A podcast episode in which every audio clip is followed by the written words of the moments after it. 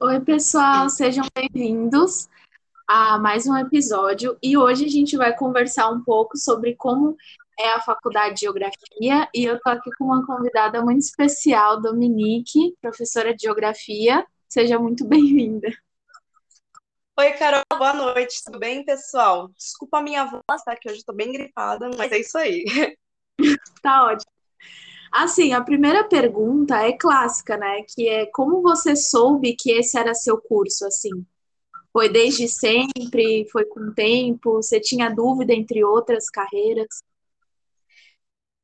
Na verdade, com a geografia ela é bem engraçada, né? E um pouco trágica, porque todo mundo que me é professora de geografia e por toda a minha vida, assim, eu sempre fui apaixonadíssima por isso e eu queria, queria fazer história, pensei em várias faculdades relacionadas à história. Só que quando chegou na época de vestibular, eu fiquei insegura. E aí eu descobri que na história tinha o curso de geografia, e era o único curso, ainda é o único curso aqui da Baixada Santista, certo? E aí a minha mãe falou: por que, que você não tenta geografia? Você cresceu com isso, você é muito boa, e é muito próximo à história, e talvez você pode fazer história futuramente. Porque ela falou, olha, tem muito mais aula de geografia do que história. E é verdade, o Nossa. curso de geografia é, é muito, muito. Sim. História é um curso muito cheio. Muito cheio mesmo. Já geografia é um curso que em várias faculdades fechou, né? São poucas pessoas que procuram.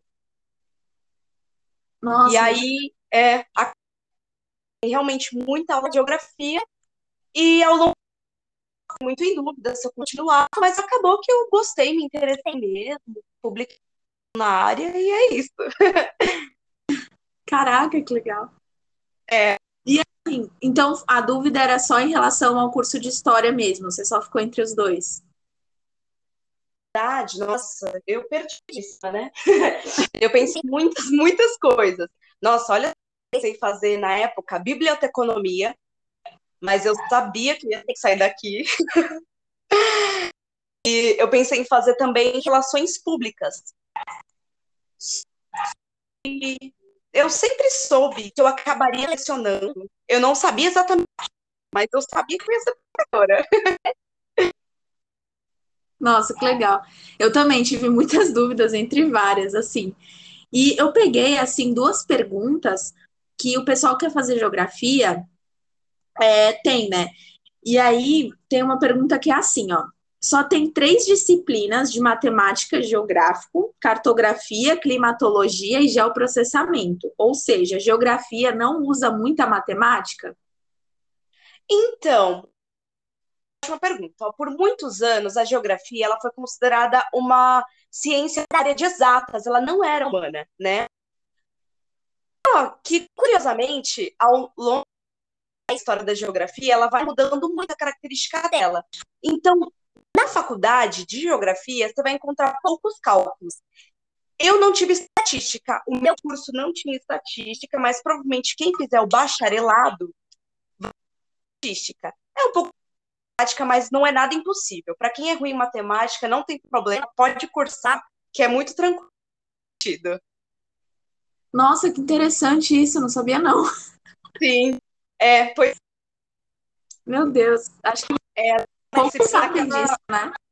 É, então, mas é, é muito confusa, na verdade, porque a geografia, quando você para para pensar, por exemplo, o meu TCC, ele foi em cima de biogeografia, então eu falei de biologia. Então, a geografia se conecta, ela é uma ciência, assim, que ela se apropria de muitas outras, muitas mesmo. Já que você comentou um pouquinho, eu vou fazer outra pergunta, mas eu já fiquei curiosa, né? Você pode falar um pouco sobre o seu TCC, como foi a experiência, sobre o projeto que você fez, assim? Tudo. Ah, sim.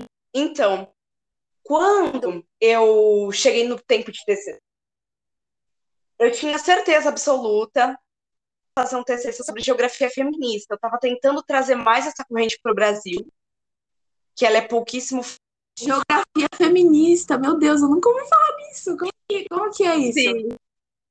Geografia, a perspectiva da mulher.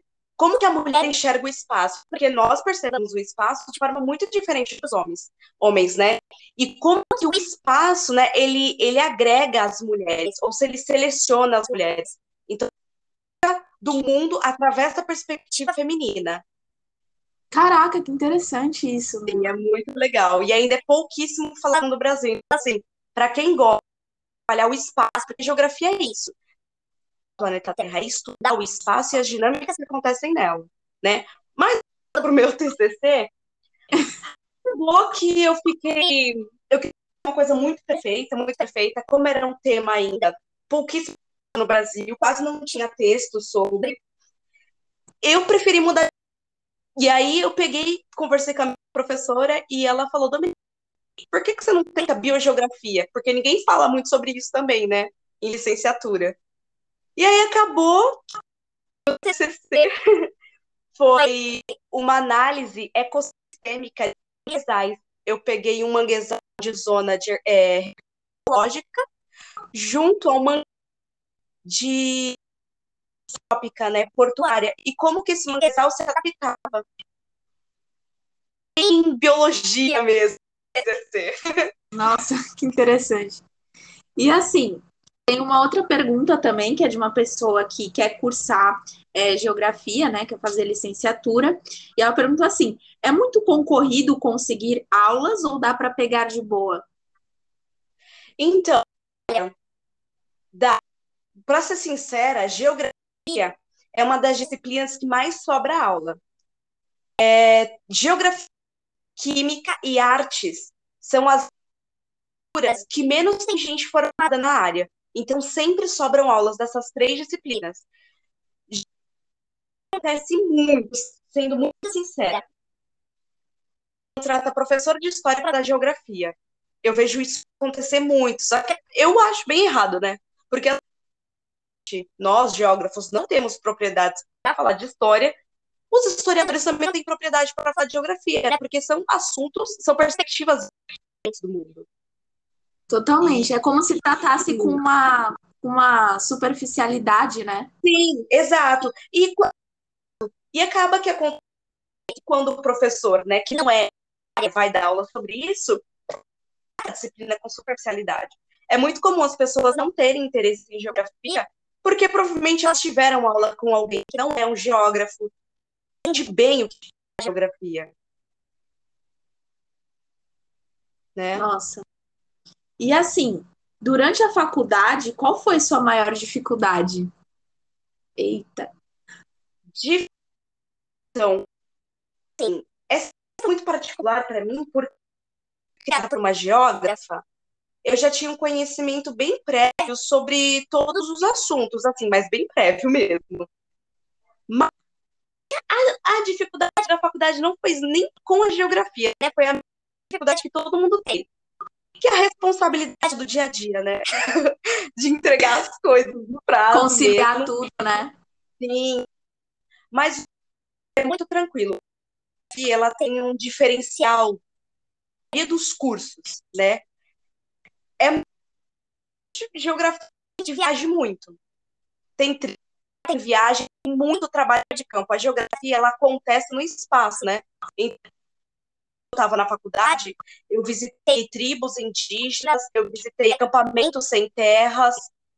Então, tem muita viagem, muito dinâmico mesmo. Não é um curso difícil, ele é muito abrangente. Claro que tem umas partes mais né, complicadinhas, como geomorfologia estrutura. Nossa, só o nome. Mas é gostoso, é gostoso. É, mas, no geral, o curso é bastante tranquilo, bastante tranquilo. E assim, como que foi a época de estágio? Porque muitas vezes, quando a gente está no comecinho da faculdade, naquela parte mais teórica dos livros, né? Eu, eu né, dá para saber que quando você começar estágio, parece que vai ter uma dificuldade, né, de pegar aquela teoria, aquela coisa que parece assim distante da realidade, tipo aplicar no que, naquilo que você está fazendo. Como que dá isso? Então, é, particularmente, acho um pouco difícil falar de estágio, porque o meu caso foi meio parte. Eu estágio, eu fiz residência pedagógica, eu fui bolsista da CAPES, Então, eu consegui um projeto de residência, com mesmo. E Nossa. durante, é, durante um uma bolsa, né? Eu e mais outros colegas, para que a gente estagiasse em uma escola do município de São Vicente. Então, eu acompanhava as aulas como estagiário mesmo, mas algumas vezes eu dava as aulas como professor assistindo. Então, a gente tinha essa dinâmica, né? Onde, o que não acontece no estágio comum, onde você só observa o estágio, né? Então, eu não uhum. tive estágio, porque como eu fui bolsista, a escola já foi encaminhada. Mas geralmente o pessoal corre muito atrás, porque não são todas as escolas que aceitam estagiários. E tem que ver se a sua faculdade ela tem convênio com todas as prefeituras. Nem toda prefeitura de certa faculdade. É questão mesmo. Nossa. E assim, como que eram as aulas práticas, assim? Da, da faculdade? É, no geral. Já, você já começou a ter desde o primeiro ano ou foi só depois? No primeiro ano era, tipo, muita teoria ou já foi logo desde o começo? A geografia, ela é, eu diria que ela é quase teórica, né? É, a gente vai ter algumas disciplinas, como a história do pensamento geográfico. Então, ela é muito teórica. Por quê? Porque a gente está ali trabalhando o espaço o tempo inteiro. Seja o espaço né, antrópico, o espaço criado pelo homem, seja o espaço natural, onde a gente os fenômenos da natureza, né? Climatologia, cenografia. Então, são pontuais as aulas que a gente tem prática.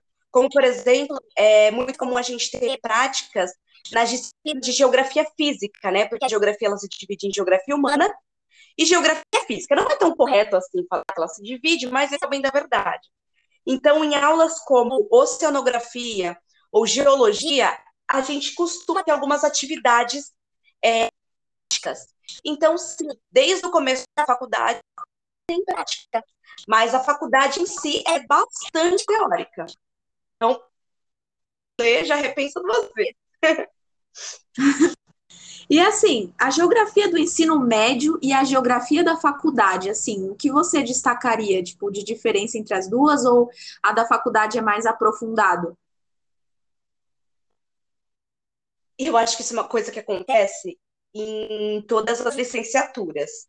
Mas aqui eu posso falar por geografia, né? A geografia da faculdade é completamente diferente da geografia da escola. É tudo diferente. Né? Sim, Sim. Por exemplo, é, pessoas que começaram a faculdade comigo eram pessoas mais velhas, então eles pararam naquele tempo que a geografia ela era muito forte na cartografia, né? Em copiar mapa em tal e essa coisa. Na faculdade, você vai sim usar folha vegetal, por exemplo, mas em coisas muito aplicadas, como, por exemplo, cartografia aplicada, hidrografia. A gente não estuda, não fala tal, não fala nada, nada sobre isso. Então, assim, essa ideia daquela. É, essa ideia assim? da. É pergunta. Mas como Nossa, assim? É imaginário coletivo das que na faculdade de geografia a gente fala de mapa o tempo inteiro, né? Que a gente fala de capital, de estado, e não é verdade. Porque assim, é... vamos pensar o seguinte: trabalhando, falando agora mais como professora, quando eu estou trabalhando fundamental, por que, que eu começo a falar sobre capital, sobre país, sobre estado? Porque que trabalhar de espacialidade na criança. Então, ela tem que entender o espaço onde ela vive, ela tem que entender o que é um país, uma cidade, o que são capitais. Beleza, ela entendendo isso é o primeiro para ela começar a entender como que é a dinâmica do mundo. E é isso que a gente vai estudar na faculdade de geografia. A gente vai estudar a perspectiva, né, de várias ciências para analisar o mundo, certo? Então é muito mais aprofundado, é bem diferente da geografia escolar, bem, bem mesmo. Parece assim que você já pega, tipo, faculdade de geografia, você já imagina o quê? Tipo, decorou o mapa mundi, sabe, né? Não. Nossa, não. Muito diferente, muito diferente. Porque, ó, aula. O bom da, da faculdade de geografia é que assim. Ela é muito diversa. Se você gosta de biologia, de biogeografia. Se você gosta de geopolítica, vai ser geopolítica aplicada, a economia também. A gente vai falar sobre as áreas mais físicas, vai envolver química. Então, assim, ela, ela é muito aplicada na faculdade, muito, muito aplicada mesmo. É bem Tem diferente. matérias- Tem matérias de química? De química em geografia? Então, vai mando sim. Por quê? Que nem ah, geologia. Então, posição minério, de rochas, de pedras. Você vai falar de sedimentação, intemperismo, vai trabalhar química. Você vai trabalhar oceanografia, vai trabalhar química também, vai trabalhar biologia. Por exemplo, de biogeografia, você vai trabalhar biologia, vai trabalhar química. Então, química ela é muito presente assim, na geografia, mas não aplicada quanto você imagina, bem mais superficial, mas acaba entrando. Ah, sim, só para interligar tudo, né? Isso. É umas pinceladas assim que a gente faz, mas é mais em geologia e geomorfologia que a gente fala de E assim, é, em geografia, por exemplo, a pessoa quer fazer o curso, mas não quer fazer licenciatura. Que, com, o que, que ela pode fazer? Trabalhar, tipo, as áreas de atuação? bacharel é bem assim. Você pode se especializar em várias coisas dentro da geografia. Você pode ser um cartógrafo, você pode trabalhar com topografia. Então, assim, geralmente, o geógrafo, o que é mais comum trabalhar? Ele vai trabalhar na prefeitura, ele vai trabalhar junto com o urbanista, o planejador da cidade, ele vai trabalhar em campos como, por exemplo, de rede elétrica, certo? Água. Então, tudo que vai ali, ó, trabalhar a construção da cidade, você vai. Que a gente. A prefeitura precisa de um geógrafo oficial, né? Então, o bacharel vai trabalhar geralmente na prefeitura, mas são campos muito diversos. Oceanógrafo, você pode ser se especializar em geologia. Muito fácil, depende muito Nossa, mesmo que do legal, que oceanografia. Oceanografia também, né?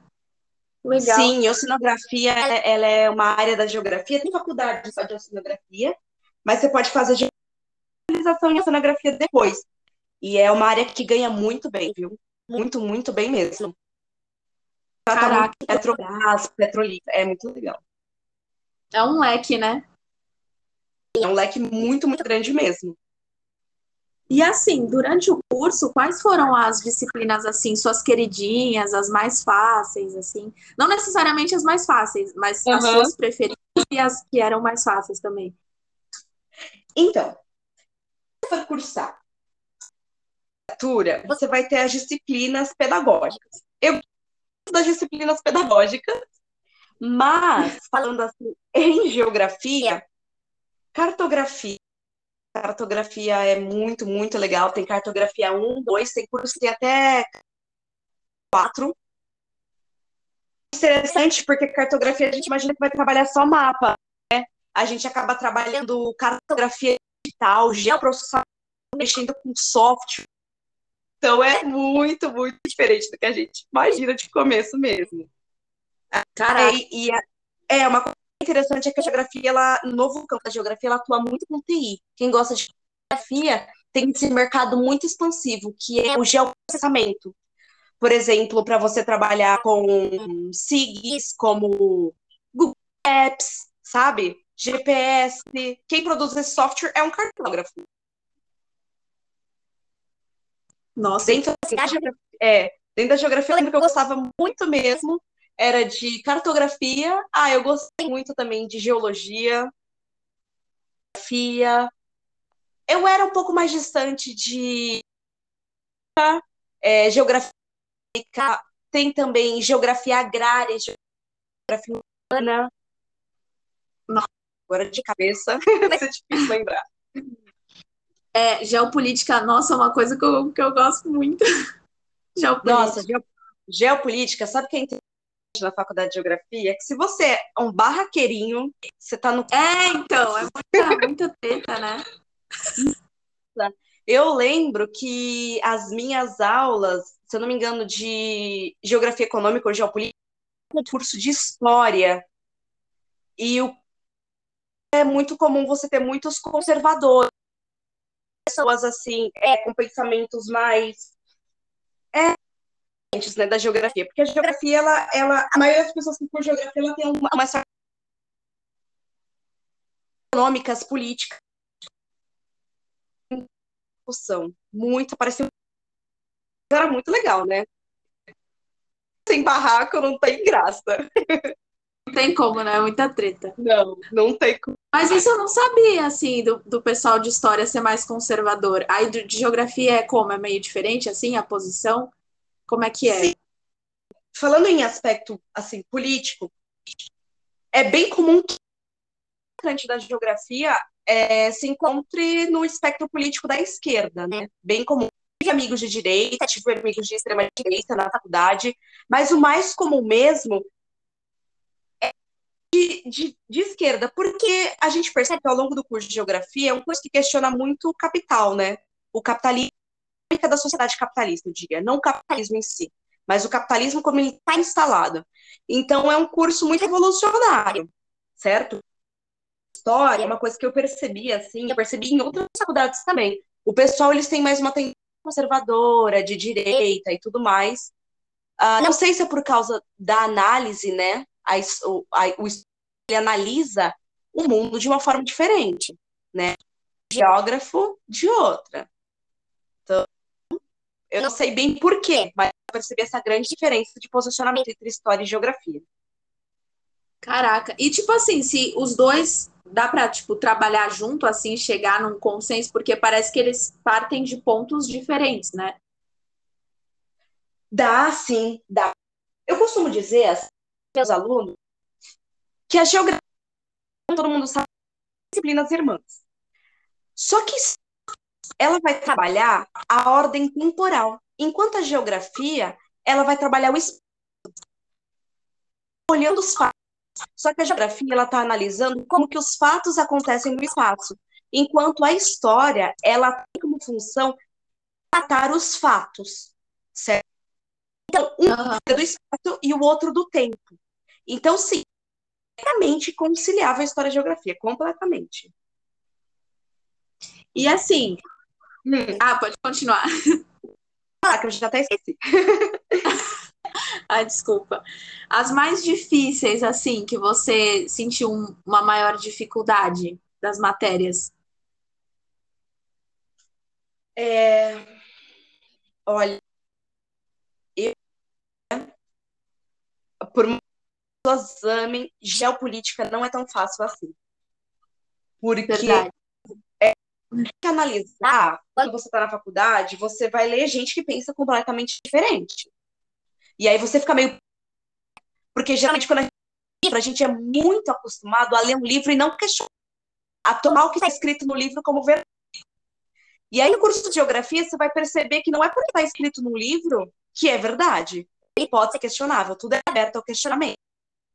Então a gente vai permear, né, vai questionando aí as ideias.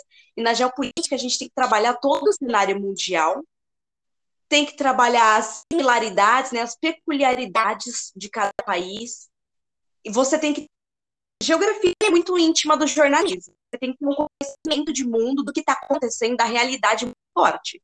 Se você é daqueles que ligam BBC, na Globo News, com certeza você vai gostar de geografia política. Porque é o que está acontecendo agora. É Então você tem que ser bem. Qualquer coisa já perde a meada. É complicado, né? Porque assim, parece que, que é só você olhar, ah, tá acontecendo uma treta aqui entre um país e outro, só que quando você vai ver é um bagulho histórico completamente complexo, assim. Exato, exato, exato.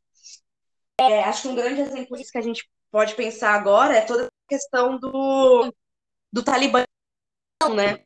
As Sim. pessoas, elas, as pessoas têm muitas sobre o Talibã e o Afeganistão, sobre o radicalismo islâmico, só que de um ponto, né, geográfico, um ponto histórico, você percebe que não está bem certo o que o senso comum diz.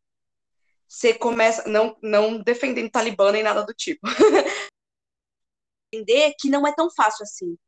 que o mundo não é bom e mal. As coisas dividem assim. Na geopolítica, você tem que entender.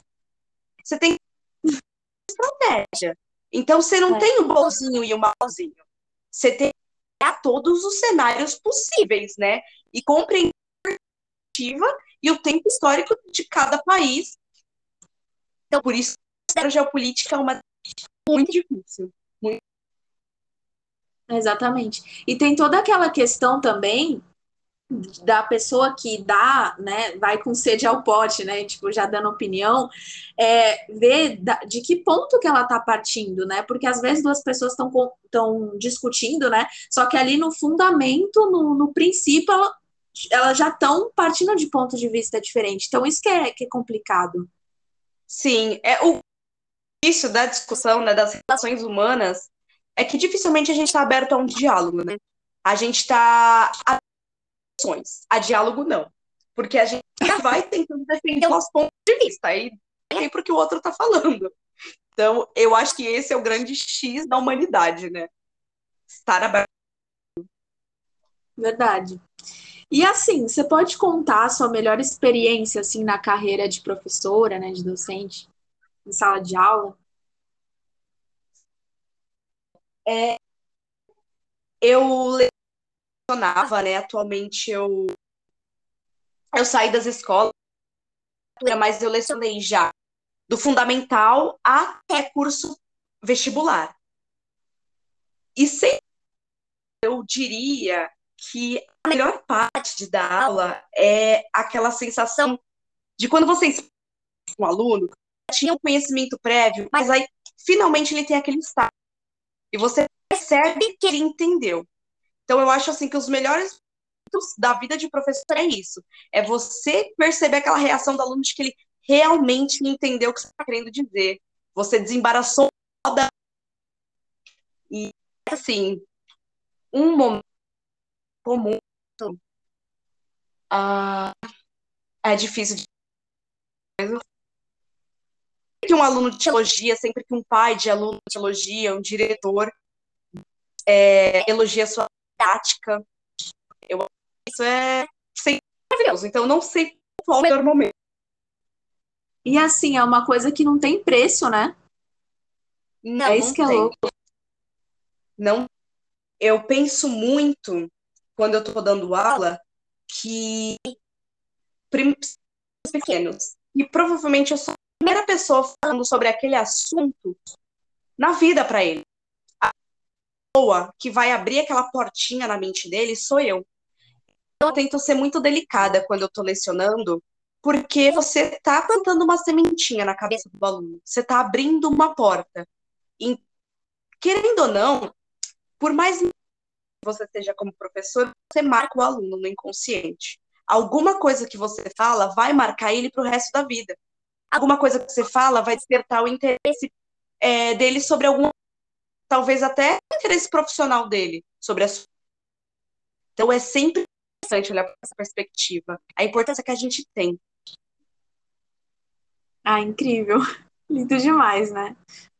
E assim, é, uma coisa que né, eu enxergo deve ser muito estressante isso, né? E eu acho que muitas pessoas que querem, tipo, seguir, né, ser professor e tal, fica com medo um pouco disso, que é a questão de como lidar com o desinteresse de certos alunos na sala, porque às vezes você tá todo animado lá, tipo, tu preparou uma puta aula, sabe? Tá Sim. passando um conteúdo incrível, você tá dando o seu melhor ali. E você tá vendo que mesmo assim, às vezes algumas pessoas você não consegue alcançar.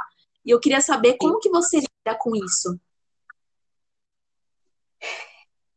Olha, sendo assim muito, muito, muito sincera, eu cresci falando que de aula você tem que estar preparado para não trabalhar com todos os alunos. Porque você pode se esforçar ao máximo. Ninguém todo mundo, a sua disciplina não vai agradar a todo mundo. Sempre vai ter um aluno que não tem interesse no que você está falando. Um conselho, esse aluno as atividades, ele tem que entender o mínimo. Mas foca totalmente nele, porque os professores, eu percebo que muitos professores, eles perdem uma grande quantidade de tempo e de paciência tentando trazer um aluno que não merece. E a adolescente é isso, né? De, de, as crianças, elas é. prestar mais atenção assim. O sextorinho, tudo que você fala para eles é, ah, incrível. Agora eles vão crescendo e eles já vão descobrindo, né, o que que interessa e o que que realmente não interessa para eles. Então, assim, se nem Deus agrada a eles, como que o professor vai dar, né?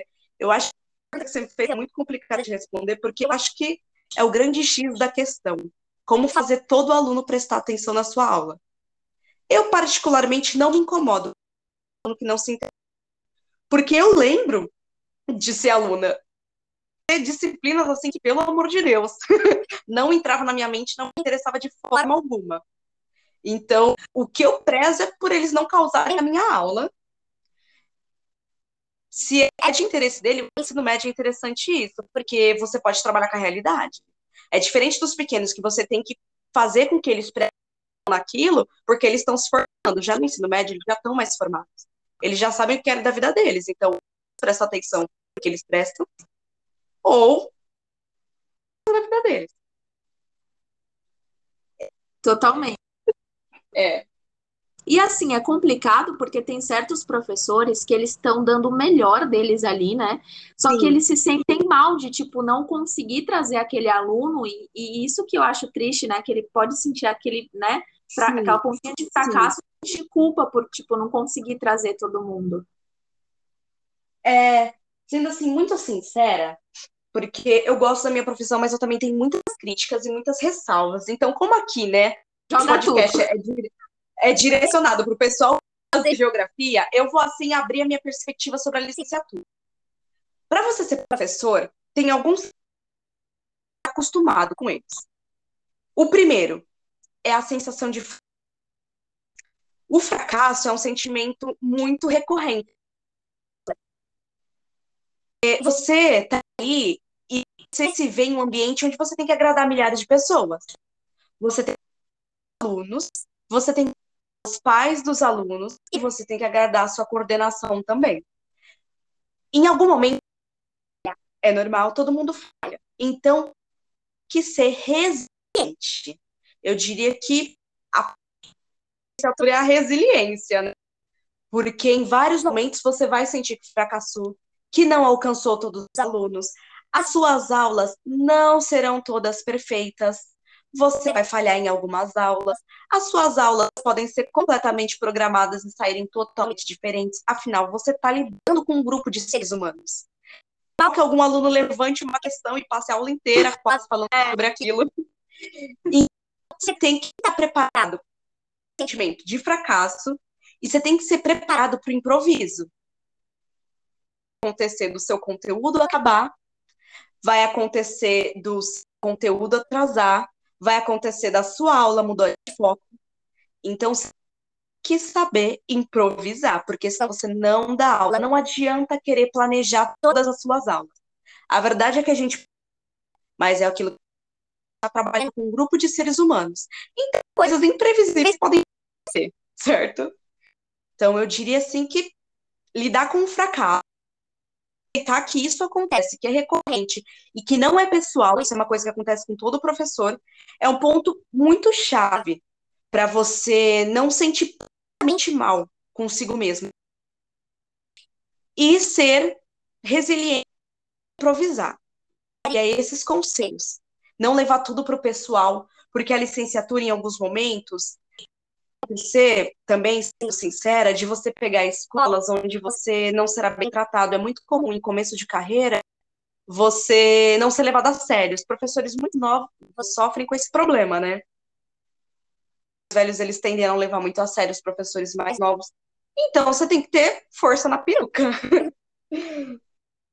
E humildade, né? Tipo assim, você pedia ajuda, né? Às vezes quando precisava, assim, para os professores mais velhos e tal. Ou tinha meio que um, um receiozinho? Depende, ser sincera. Tem escolas que são ambientes maravilhosos. Tem outras escolas que você não se sente bem. Que parece que o ambiente é, é ríspido. Algo acontece. Então, é, vai muito de escola. E assim, independente pessoa, você tem que pedir opinião sim, você tem que pedir conselho. E as pessoas, seus professores não te ajudarem, você tem sempre a coordenação, porque o papel do coordenador é ele, é ele tirar muitas dúvidas dos professores. Então, eu diria, se você tem amizade com algum professor, peça conselho a ele. Não vá direto na coordenação e veja o que coordenador acha melhor você fazer. Porque é ele o responsável por você. Certo. E assim, eu tava pensando uma coisa também, que no ensino médio, né, na nossa vida, assim, escolar, a gente tem aqueles métodos de estudo clássico, né, tipo, ah, ler o livro, fazer resumo, não sei o que, decorar isso daqui para prova. Tipo assim, os seus métodos de estudo, quando você entrou no, no curso de geografia, né, na faculdade, eles mudaram, tipo assim, ou não, é praticamente igual, assim? Sim, mudou. Na verdade, mudou tanto que eu achei uma coisa para mim um momento que marcou muito da minha licenciatura, na minha vida, aliás, de uma coisa que se relaciona a isso. Comecei a faculdade, é, eu percebi que eu tenho que estudar. Eu era aquela pessoa que a minha aula começava às 19 horas e às vezes eu ia para a faculdade ao meio-dia e passava o dia inteiro estudando. então você pensa, você passa umas 10 horas estudando, você vai descobrir N formas de conteúdo. A melhor coisa da vida, que eu uso até hoje para dar aula, são mapas mentais. Né? Que você coloca ali o, o, fluxograma, né? Que você coloca o tema uhum. meio e você vai puxando as setinhas e fazendo resuminhos daquilo. Ou eu até hoje eu dou aula em mapa mental, eu não passo texto na lousa nunca, porque eu trabalho com sistema postilado. Então, eu explico todo o meu conteúdo, eu mando as aulas com o mapa mental. Eu coloco o tema central na, na lousa e eu vou puxando minhas setinhas e explicando o conteúdo. E é muito interessante porque os alunos eles vão se adequando ao seu método de ensino sempre falam para mim, nossa, professora, ainda bem que você não passa texto. É, eu prefiro muito mais mapa mental, é muito mais fácil de compreender. Por quê? Porque você vai construindo o pensamento junto com o aluno. É como lembrando tudo, né? Você colocou o tema central, você puxa uma setinha, você explica aquela setinha, você já puxa outra linha de pensamento. Então você vai tecendo aquele pensamento junto com o aluno. E aí eu lembro que em alguns é, em um dado momento eu percebi que a alunos compravam aquelas folhas quadriculadas para poder fazer os meus mapas mentais. E eu achei isso muito, muito fofo. Não, é incrível isso, né? Porque, tipo assim, Sim. quando tu pega pá, aquele texto gigante, parece que tu lê, aí tá, beleza, no começo tu entendeu tudo, né? Só que depois parece que não fica nada, né? Tu vai perdendo Sim. todo aquele conteúdo, Sim. tu esquece tudo. Agora, o mapa mental é como se, tipo, é, fosse uma coisa muito visual, é uma síntese, e aí só de ver o tópico você lembra de tudo, assim, da aula, e consegue explicar. Exatamente. Como eu dei aula em cursinho universitário, então, na verdade, o meu método de dar aula, ele é muito tanto para o cursinho universitário quanto para o ensino fundamental. Porque eu acho, na verdade, se você começar de licenciatura, de método né, de, de ensino, o texto. Porque isso é totalmente tradicionalista, não é nada, é pura decoreba, principalmente geografia. Você não constrói. A ideia da geografia é você construir um pensamento crítico no aluno expandir a cabeça do aluno. Como você constrói um pensamento crítico criando um popista? Ah! Então, assim, nem cabe numa aula de geografia você passar um textão na lousa. É melhor você buscar um mapa, colocar um slide, colocar um vídeo, um documentário, uma música e trabalhar em cima daquilo. Muito melhor. Então, assim, para o professor de geografia, quem tem interesse, recomendo abrir essa ideia de uma aula mais dinâmica. Porque uma aula tradicional, ela não casa com a geografia moderna. Ela não casa, não adianta. E assim, e a, a questão da decoreba? Tipo, tem coisas que tem que decorar e fim, né? Ou não? Sim. Geografia, ela, por exemplo, em, em, em geologia, né? Tipos de rocha. É a parte da geografia física, né? E geografia física vai ter muito, muito, muito decoreba, sim, né? mas é nos primeiros anos. Lá depois do oitavo ano, né, o conteúdo do oitavo ano, por exemplo, ele vai começar, a gente vai trabalhar cada continente por bimestre. Então, você já tem básicos construídos, a criança já tem noção, né, de todos os termos, então já começa a trabalhar ali uma geografia mais solta, né, mais teórica mesmo, menos é, pista, né. E assim, é. É... e assim, para fechar, eu queria fazer uma pergunta assim que eu acho super interessante interessante que você comentou do, da questão dos livros, né? Que a gente não pode ler um livro e, tipo, pegar aquilo como verdade. E eu, eu vejo, assim, como é complicado a gente fazer isso hoje em dia, né? Porque, pô, está ali no livro, a gente já acha que é uma crítica e que, Sim. né, que é verdade. Então, como que você fazia as suas leituras, assim, durante a faculdade? Vocês liam esses livros, sei lá, por exemplo, geopolítica, assim, essas coisas Sim. e vocês entravam nessa discussão, assim, tipo, não, não pegava aquilo como verdade. Porque quando eu leio um bagulho, e eu, ve, e eu falo assim por mim, quando eu leio uhum. um negócio que faz muito sentido na hora, meu, parece que eu mudo completamente a minha opinião, porque faz muito sentido. Então eu já passo a acreditar naquilo, automaticamente. Sim, mas é muito comum a gente tomar coisa que a gente acabou de ler, né? Surge as fake news assim, né? e a fake news não é de hoje, né? Você tem que pensar que um livro, ele é uma ideia, tese, ele é o pensamento de uma pessoa. A pessoa pode escrever um livro. Assim, né, se passar pelo crivo da editora, pode publicar um livro livros ao longo da história que vão defender de, é, regimes totalitaristas, livros que vão defender regimes racistas. Então, a gente tem que ponderar que não é escrito num livro que é uma verdade absoluta. Porque a gente está se renovando. A sociedade ela se renova. Então, o que eu diria, assim, e eu penso, isso que eu tô lendo é compatível com os direitos humanos? For, aí. Então, assim, para você tomar as coisas como verdade, a gente, toma, a gente lê, já começa lendo coisas que a gente tem um pré-interesse então, se você tem uma ideia de mundo, vamos por, ah, eu me defino é, como, ah, eu sou marxista que eu vou ler livros com a temática, né, com esse pensamento. Então, a gente está entrando na bolha, né? E eu diria que a melhor forma de construir um é justamente você ler coisas antagônicas e no seu eixo inferior, a partir dos seus valores, dos seus princípios e do seu conhecimento prévio, você definir o que é mais para a realidade. Porque quando a gente a gente tem que ser aberto aos ambos os lados. Senão a gente se doutrina. Então é. É muito louco, né? Porque... Sim. Porque, tipo assim, eu tô buscando uma coisa, vai. Eu tô. Eu quero aprender sobre isso, só que no fundo eu sei que eu já acredito que aquilo é verdade, e quando eu busco sobre aquilo, eu vou simplesmente afirmar isso cada vez mais dentro de mim. Então é como se eu nunca tivesse olhar fora daquilo. Sim, sim. E o ser humano tem tendência, né? De querer autoafirmar o que ele já sabe, reafirmar o que a gente percebe que isso é presente na nossa geração. Porque a gente se coloca em bolha, os algoritmos colocam a gente numa bolha.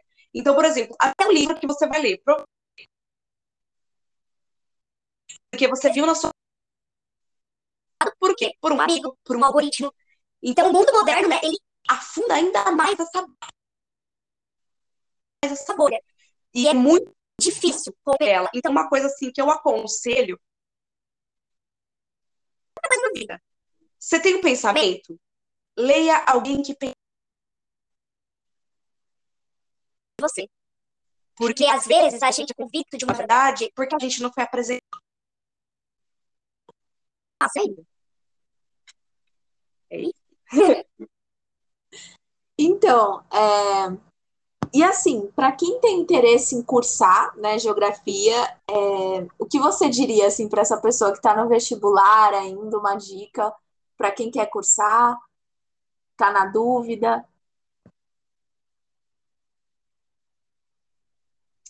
Uma dica para vestibulando? Ai. Pro vestibular, eu diria meu conselho para quem está no eu vou dar conselho para quem está no terceiro ano, né? Eu totalmente na contramão da vida. Você está no terceiro ano e você não sabe o que você quer fazer, não tem certeza? Tudo bem, é completamente normal. Provavelmente 16, 17. Você não sabe merda nenhuma da vida ainda. então, você não sabe o que fazer, não se em qualquer faculdade. Fazer, ela vai estudar, ela vai ter foco, porque ela tem um objetivo. É muito difícil você estudar para valer se você não tem certeza daquilo que você quer cursar. Então, se for necessário, tira um ou dois anos sabáticos depois do ensino médio. Primeiro, vai trabalhar, vai conhecer o mundo. Você pensa na faculdade, porque a faculdade é sério. De você. Quando você, quando eu, eu penso, ah, quem eu sou? Eu sou Dominique, eu sou geógrafa, então é uma parte sua que vai ser construída. Então não faz faculdade só por fazer. Né? Eu acho que esse é o meu conselho. É um pouco diferente que você perguntou, mas eu diria isso. Pensa duas vezes. Não, perfeito. Porque é o desespero, né? De o desespero de só entrar na faculdade porque todo mundo está entrando. Então, é uma ansiedade mesmo. Escola, os pais, os colegas, todo mundo coloca muito essa pressão. Nossa, eu tô terminando o ensino médio, eu preciso fazer uma faculdade. E não é verdade. Não é verdade. E também outra coisa que eu digo, tudo bem se você quiser seguir uma profissão e essa profissão não precisa de uma faculdade. Claro que no mundo moderno a gente encontra empresas com a faculdade. Mas, por exemplo, você ama, sei lá, cuidar de cabelo.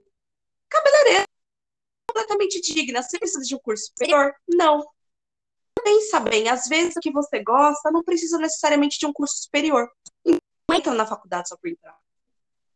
Verdade. É uma pira, né, da, da sociedade acreditar nisso. Demais. E, pessoal, o que tem depressivo, ansioso nesse período do ensino médio é muito forte, é muito preocupante. E eu sinto, assim, uma crescente na sociedade com essa pressão do adolescente de entrar na faculdade a qualquer custo. Como se ele não tivesse um valor se ele não estivesse cursando uma faculdade. É isso que eu vejo muito. Então, não entrar nessa pira, não. É uma Verdade. Nossa, Dominique, sério, eu não sei nem o que falar. Tipo, meu, abriu muito minha mente. Isso foi incrível. Sério. Nossa, Ai, que bom, que bom. Foi maravilhoso. Sério, muito obrigada por você ter tirado um tempinho. Eu tenho certeza que vai ajudar muita gente. E ajudou, né, tipo, a muitas falácias, assim, as, a dúvida, né, é, do pessoal. Sim. Então, sério, foi incrível. Muito obrigada agradeço o convite, viu? foi muito bom. E eu espero sim que você curso em geografia, porque é uma disciplina apaixonante. E uma coisa eu posso garantir: a geografia ela muda a sua perspectiva de mundo. Pessoa, o mundo não é mais o mesmo depois que você termina a geografia. Não é. Somente explode, né? Explode.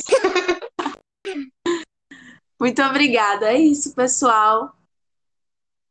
Eu que agradeço. Tchau, tchau. Gente, boa noite ou bom dia. Não sei quando vocês vão ouvir. tchau, tchau. Beijo.